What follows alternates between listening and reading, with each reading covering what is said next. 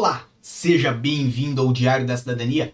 Meu nome é Célio Sauer, eu sou advogado e nós vamos falar sobre viagem com menor de idade, filho, filha, neto, sobrinho. Vamos falar sobre tudo isso de uma forma rápida, de uma forma fácil para você compreender.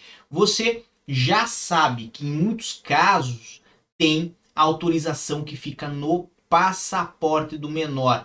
E, obviamente, isso aí já garante muita coisa. Mas não é tudo. Se você tiver um caso onde o menor não tem autorização no passaporte para viajar, por exemplo, sozinho, ou então para viajar desacompanhado de um dos pais, temos algumas outras é, atitudes, algumas outras questões que devem ser resolvidas para que você possa viabilizar essa viagem, tá ok?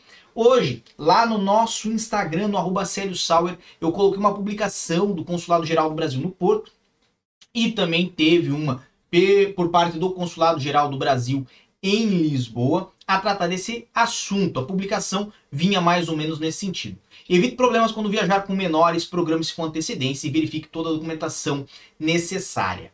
E aí vem um documento chamado Autorização de Viagem de Menor, que é exigida pela Polícia Federal do Brasil no momento da saída do menor daquele país, quando o menor brasileiro viajar, acompanhado de apenas um dos pais ou responsável, acompanhado de terceiros ou desacompanhados. Sem autorização, o menor é impedido de embarcar e de sair do Brasil.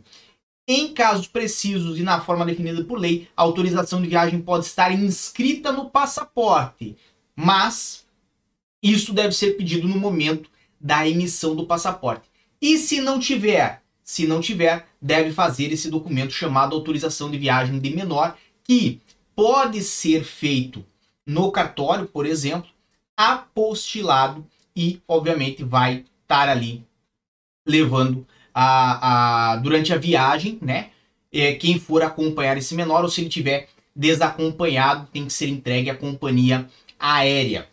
De um modo geral, quando você fizer este procedimento, ele poderá sair do Brasil. Agora, existem outros casos onde as pessoas também têm uma grande dificuldade.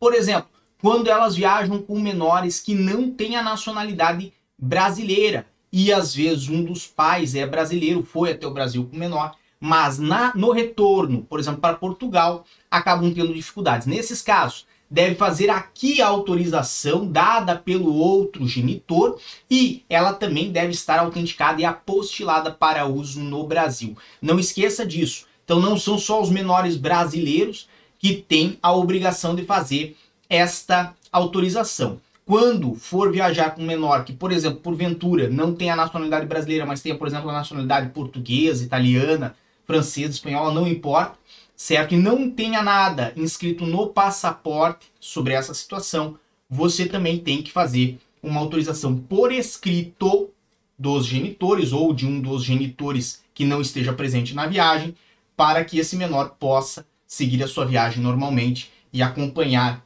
quem tiver consigo um terceiro ou um dos genitores. Tá bem? Espero ter podido ajudar com esta informação. Lembrando que você pode deixar aqui nos comentários a sua experiência com esse caso e se você não providenciou a inclusão dessas informações no passaporte do seu filho ou filha, faça isso. É só solicitar a Polícia Federal do Brasil. Tá bem? Um grande abraço a todos, muita força e boa sorte. Por enquanto, segunda-feira é só, mas nós sempre estamos de volta. O que você acaba de assistir tem caráter educativo e informativo. Compõe-se de uma avaliação genérica e simplificada. Agora, se você quer saber de fato como as coisas são, você vai ter que ler.